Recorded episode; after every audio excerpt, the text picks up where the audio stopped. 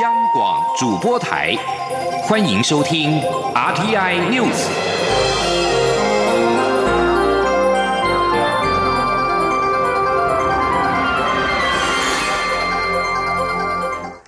听众朋友您好，欢迎收听这节央广主播台提供给您的 RTI News，我是张顺祥。首先把新闻焦点关注到行政院长苏贞昌上任之后，今天首度在国会提出施政方针的报告。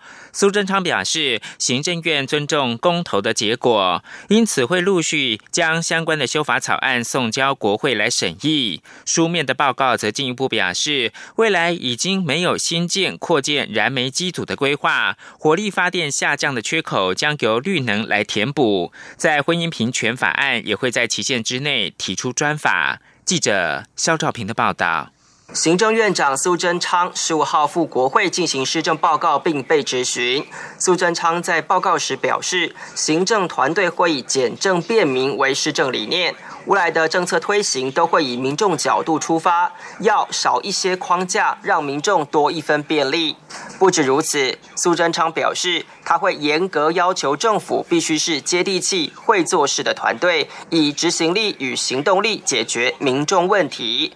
至于施政重点，书面第一项报告的就是毒品防治、严惩儿虐、防治酒驾等内政议题。苏贞昌表示，他会跨部门合作，强力执行扫毒清。缉毒工作也会完备儿少保护三级预防措施，并加重虐童刑责。防治酒驾部分则会以故意杀人方向修法。他说：“大家注意的，额内酒驾事件，政府一定竭尽所能修法跟严查。但其实这种事再怎么严的法，再怎么绵密的网，都不及第一时间最亲近的人。”一句话，一个动作，多一份关心，少一个伤心。经济政策部分，除了加速推动“五加二”产业创新及前瞻基础建设计划外，苏贞昌也说，政府会推动客制化、单一窗口的投资行动服务，希望吸引更多台商与海外资金回台投资。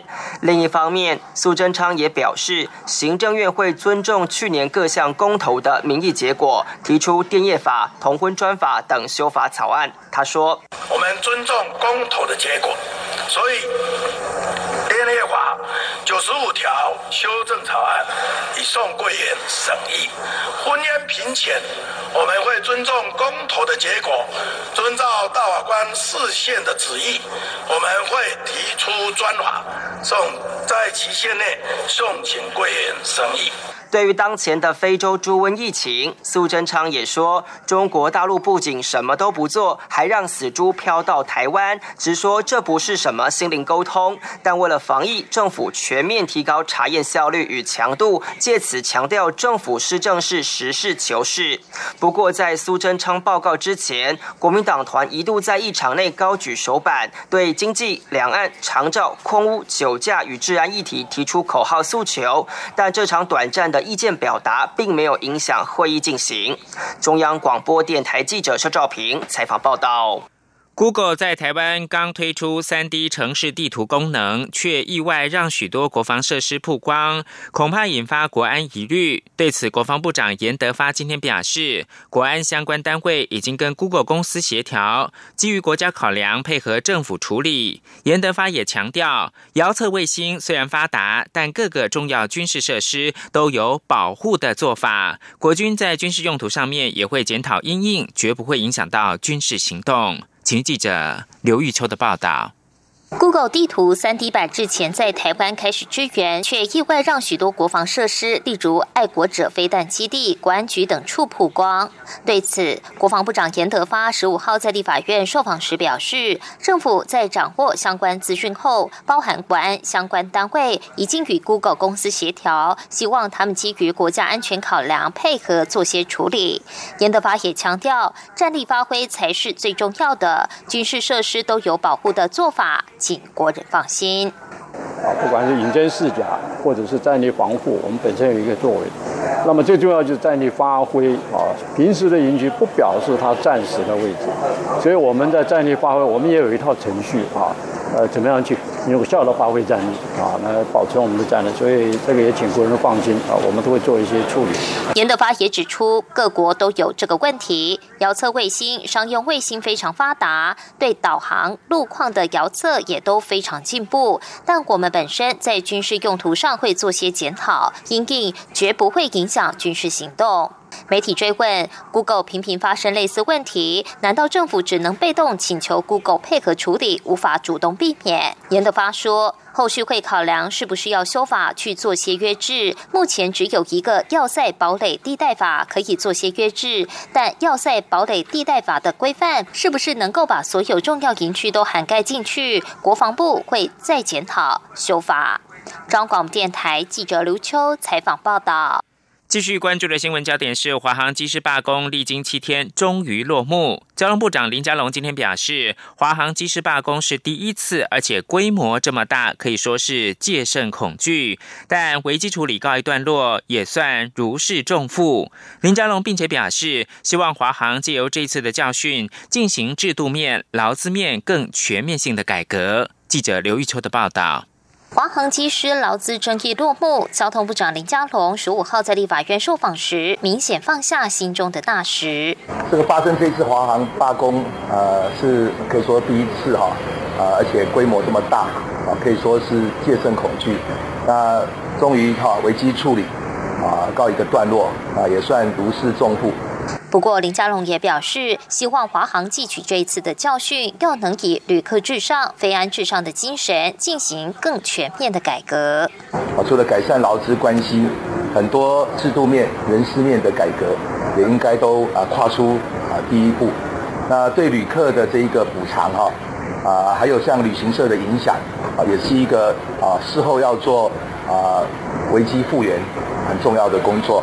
对于华航劳资争议能顺利获得解决，林佳龙特别感谢蔡英文总统、行政院长苏贞昌的充分授权，以及行政院副院长陈其迈及桃园市长郑文灿的沟通协调。他也感谢劳动部和时代力量明代与长期投入社运的前辈居中协调、传真引线。至于外界关切政府有股打算将华航民营化。林佳龙说：“目前还会讨论，但会听取各界意见。毕竟华航是国家航空公司，功能不只是商业竞争，在外交产业上也都有重要的角色。”中广电台记者刘秋采访报道。外界关注政府是否会着手整顿华航的管理高层。对此，行政院长苏贞昌表示，事件和平落幕之后，还有许多事情要处理，现在还不是谈人事的时候。桃园市长郑文灿今天则说，罢工落幕上了宝贵的一课，期待更大的互信跟对话，同时让吵过架的一家人重新回到工作岗位。而在桃园机场的现场，今天上午的气氛大不同，华航地勤人员一解忧虑，展现笑容，旅客也都松了一口气。但是桃园机场华航的班机今天还是预计会取消十二个架次。中华民国友邦马绍尔群岛共和国新任驻台大使艾瑞琼今天呈递到任国书。蔡英文总统表示，台湾跟马绍尔过去两年多来，在各个领域不断的提升合作关系。去年的七月签订了免签证跟海巡的合作协定，更有助两国交流发展。蔡总统表示，台湾愿在各领域跟马绍尔建立更密切的合作关系，一起落实永续发展的愿景。请听记者王维婷的报道。友邦马绍尔群岛共和国驻台大使艾瑞琼十五号呈递到任国书，蔡英文总统接见时表示，看到老朋友艾瑞琼出使中华民国，心里感到特别开心。他表示，台湾和马绍尔去年庆祝建交二十周年，此时此刻，马绍尔总统海尼指派艾瑞琼担任大使，更代表了海尼对台马邦谊的重视。蔡总统表示，过去两年多来，台湾与马绍尔透过元首互访、各领域的交流，不断提升合作关系。两国签署了免签证和海巡的合作协定，更对交流发展有帮助。蔡总统说。那么过去两年多来，呃，台湾跟马绍尔群岛透过元首的互访，各领域的密切的交流，不断的提升合作的关系。像去年的七月，海尼总统来访的时候，我们两个共同签订了两国国民互免签证协定。那么以及海巡合作协定，都有助于两国的交流跟发展。蔡总统表示，台湾在国家发展和区域安全稳定的贡献，世界有目共睹，也获得越来越多国际社会的支持。他说：“勇敢、自信，世界同行，是今年元旦活动的主轴，也代表台湾人民走向世界的期待。”蔡总统表示，过去两年多来，他与马绍尔总统海尼有许多互动，也相信海尼感受到台湾人民参与国际的信心与决心。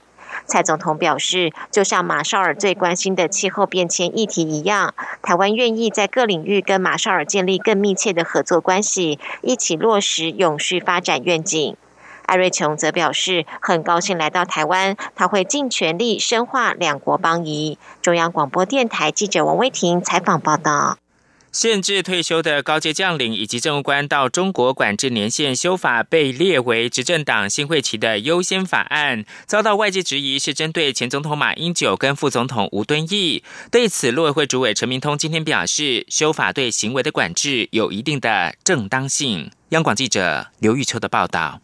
立院新会期开议，民进党将优先推动《两岸人民关系条例》修法，将退休高阶政务官赴中国的管制由现行的三年拉长到十五年。遭质疑修法是针对五月管制期将届满的前正副总统马英九、吴敦义。对此，陆委会主委陈明通十五号在立法院受访时表示，这有些误会，附中身份的出境管制仍是三年，只是对附中行为上多做管制。啊，这最主要是。原来就是一大堆退将去参加这个大陆彰显主权啊那样的一个庆典啊，然后我们的人还在那里，人家唱这个唱中国大陆国歌，北京一直要这个啊不放弃这个对台动武，而且要统一台湾。那这个时候你去，你是不是去响应？这整个社会观感非常不好，所以那个时候就有好多委员提案，好多委员提案。那对于主要是对这种行为啊，对这样的一个行为的一个管制啊。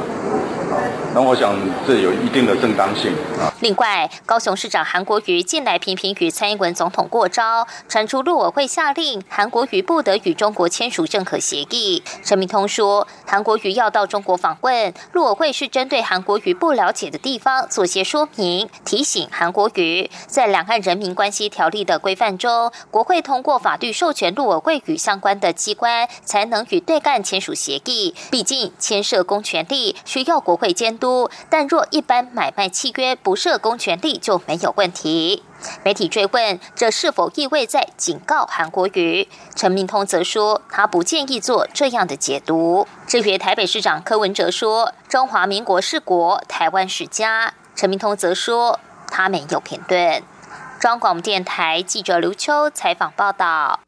国际新闻：美国众议院十四号通过一项旨在避免政府再度停摆的跨党派边界安全法案，并且送交美国总统川普签署。这项法案包括在美墨部分的边界的新栅栏经费，但是没有川普所要求的五十七亿美元的逐墙拨款。这项法案将包括。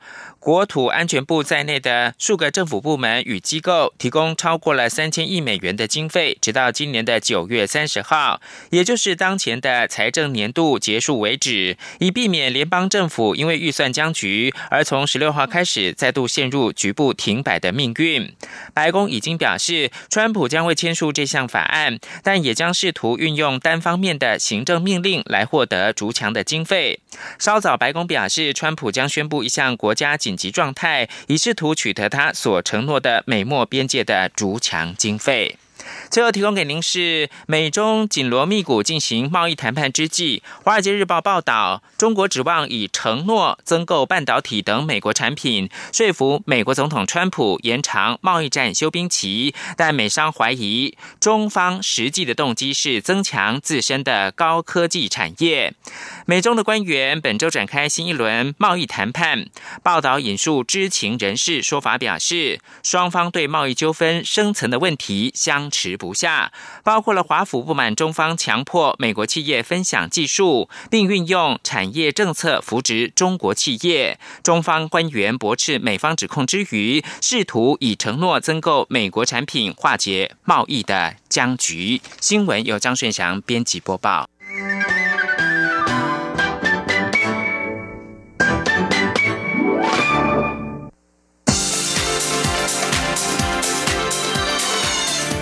是中央广播电台台湾之音，欢迎继续收听新闻。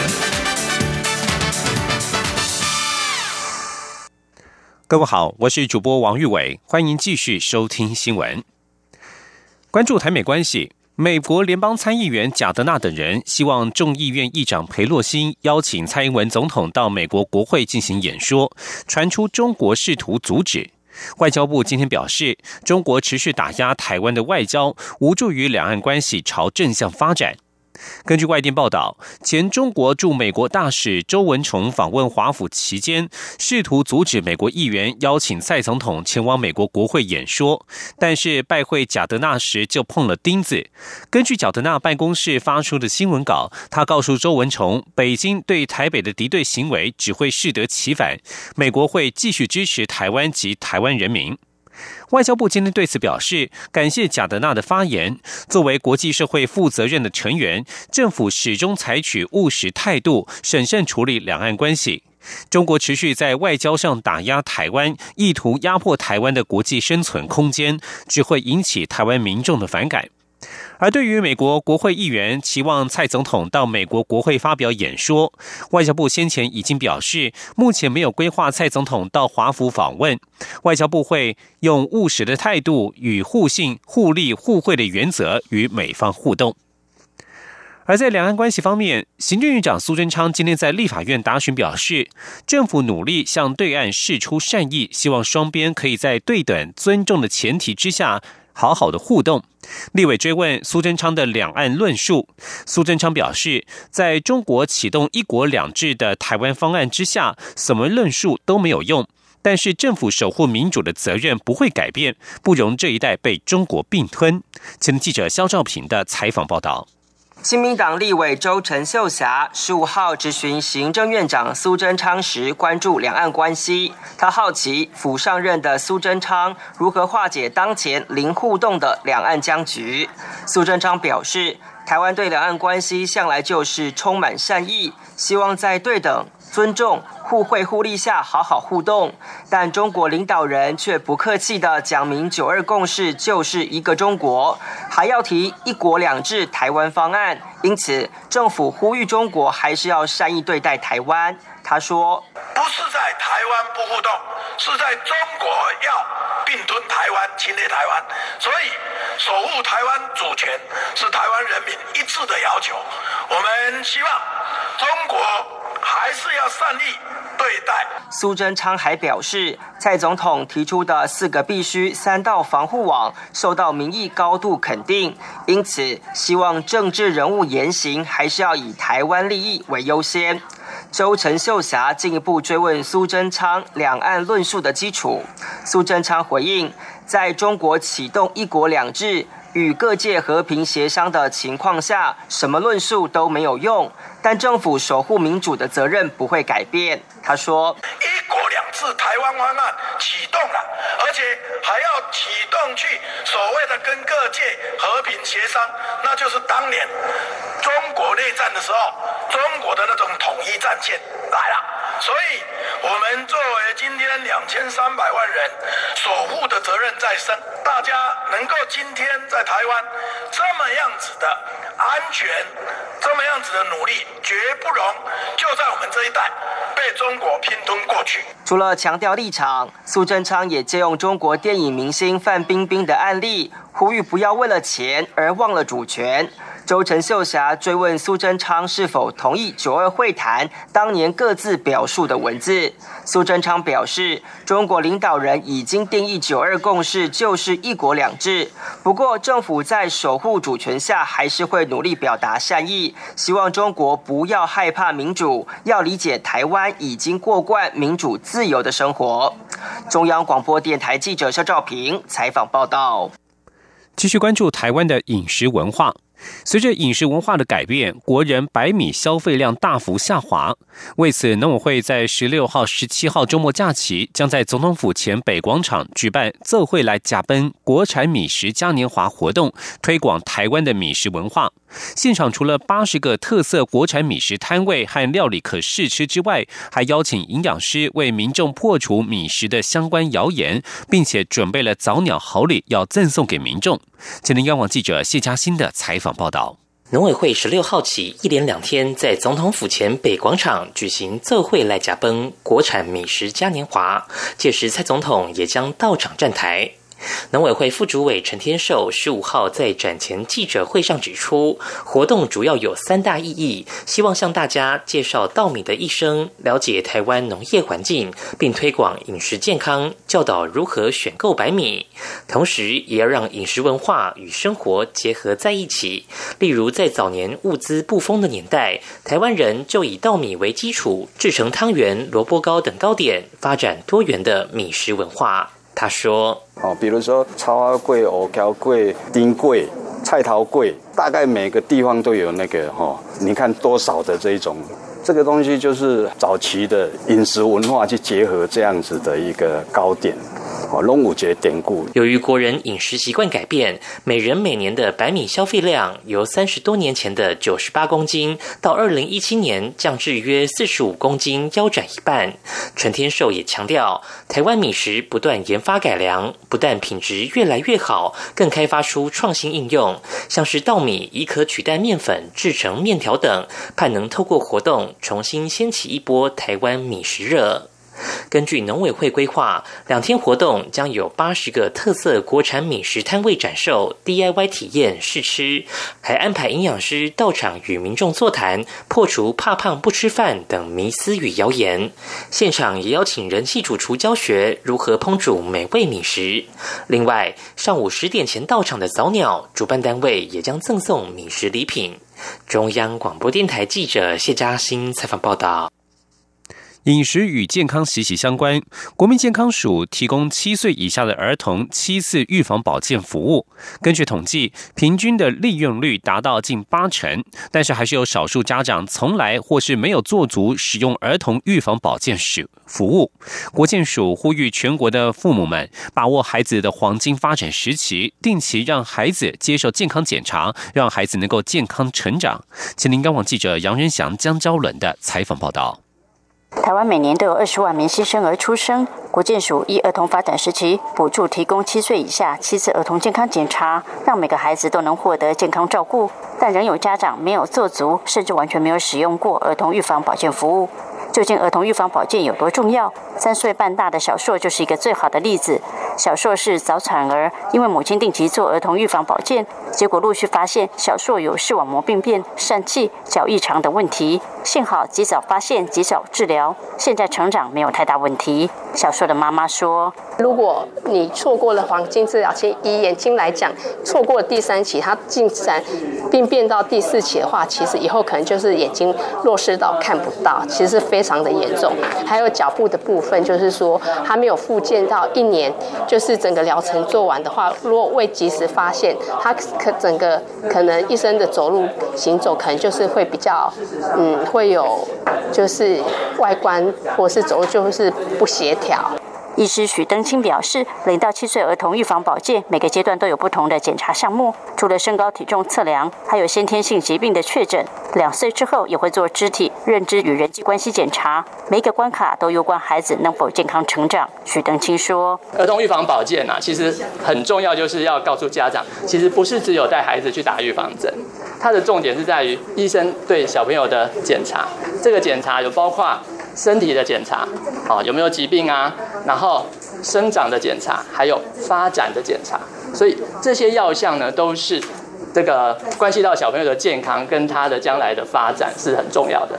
国健署呼吁全国爸爸妈妈们把握孩子们的黄金发展时期，依儿童健康手册所列时程，定期带孩子到医院所接受健康检查，做足七次儿童预防保健，与医师一起把关孩子的健康。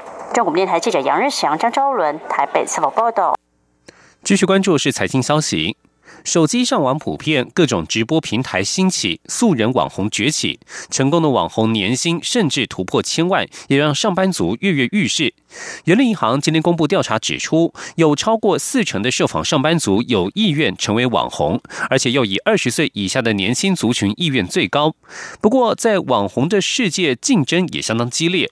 如何不断推出新的影片吸引粉丝观看，成为是否能够长红的关键。前天记者郑祥云、杨文军的。采访报道。Hello，银行安安，大家早安。哎，你们现在是都没有上班吗？怎么都有时间来扣？架好手机，加上简单的打光装置，外形靓丽的米江积极和线上粉丝互动，亲切的叫出每位粉丝的昵称，聊些生活话题，不时手比爱心，获得粉丝礼物打赏，月收入上看十多万。他说：“完全进入了直播圈，然后搭配 show girl 跟拍照等等等活动，然后我才创造了大概月收约十三十四万的成绩这样子。不过，直播平台竞争激烈，总是会有更年轻貌美的新秀出现，让网红们也相当担忧这份工作做不长久。”呃，不是说像大家觉得，嗯，你们看起来好开心，就是坐在家里就赚好多好多的钱，其实真的没有那么容易。所以进来其实，嗯，你们真的要想了一下，对，嗯，觉得不容易的点是在哪里？不容易的点是，你可能你开播的时候，你要想，哦，我今天必须要呈现什么表演？你不可能每一天都一直聊天，因为天会有聊完的一天。对，那表演的话呢，每天都不一样。人力银行十五号公布的调查指出，有四成四的受访上班族有意愿成为网红，原因包括工作时间弹性、自由度高、内容有趣、可兼顾正职工作等。又以二十岁以下的年轻族群意愿最高，目标年收破百万。一人力银行公共事务部暨职涯发展中心总经理李大华说：“那么调查之后发觉说，他想要当网红的这个收入哈，大概是多少？那么平均所有的调查。”对象哈所得出来结果是希望能够在成为网红之后啊，他的收入能够增加一百万哈。然而李大华也指出，想当网红除了要有个人特色外，如何不断推出新影片，提高粉丝粘着度，长久经营个人品牌，才是能否在网红世界存活的关键。中央广播电台记者郑祥云、杨文君在台北的采访报道。继续关注国际财经消息。两名知情人士十四号表示，美国商务部即将出炉的报告将断定美国的进口汽车威胁国家安全，为白宫可能寄出的关税措施铺路。一名欧洲汽车业消息人士指出，这项美国总统川普去年五月下令进行的调查，对于进口商品是否损害美国国安这项核心议题的判定是确定的。这份预料在十七号最后期限送交白宫的报告，被外国汽车制造商视为一项重大威胁。川普已经扬言要对欧洲汽车寄出百分之二十五的关税，特别是德国。在收到商务部的报告之后，川普将有九十天的时间来决定是否要就关税采取行动。而欧盟在十四号表示，一旦美国采取任何行动，欧盟将会有所回应。布鲁塞尔已经制定出一份两百亿欧元（约合两百二十六亿美元）的美国出口清单，以便在华府施压时课征报复性的关税。继续关注影剧消息。台湾导演李安、美国演员乔治·克隆尼、山卓·布拉克、墨西哥导演艾方索·科朗等人十四号加入好莱坞巨星联署的行列，抗议奥斯卡金像奖主办单位将在下周颁奖典礼的广告时间颁发摄影、剪辑等四个奖项。美国影艺学院本周稍早宣布，奥斯卡最佳摄影、最佳剪辑、最佳短片以及最佳妆法将在二十四号颁奖典礼的广告时间颁发，获奖者得奖的演说片段则随后剪入直接版本，剪入纳入剪接版本直播播出。而这项计划是为了让奥斯卡电视播出能够缩短，并且增加电视观众的人数。但是这一封由超过五十位导演、演员及电影制作人联署的公开性指控，影艺学院贬低这些至关重要技艺的地位，并且侮辱了这四个领域工作者的专业。影艺学院十三号则是为此决定护航，指报道及社群媒体的贴文内容不精确，并且说这让许多影艺学院成员感到生气，是可以理解的。凭借电影《罗马》入围本次奥斯卡最佳摄影、最佳导演及最佳影片等奖项的艾方索科朗表示，在电影史上，名作曾经在无音效、无色彩、无剧情、无演员以及无配乐底下存在，但是没有电影能够在缺乏摄影和缺乏剪辑的情况下存在。以上新闻由王玉伟编辑播报，这里是中央广播电台台湾之音。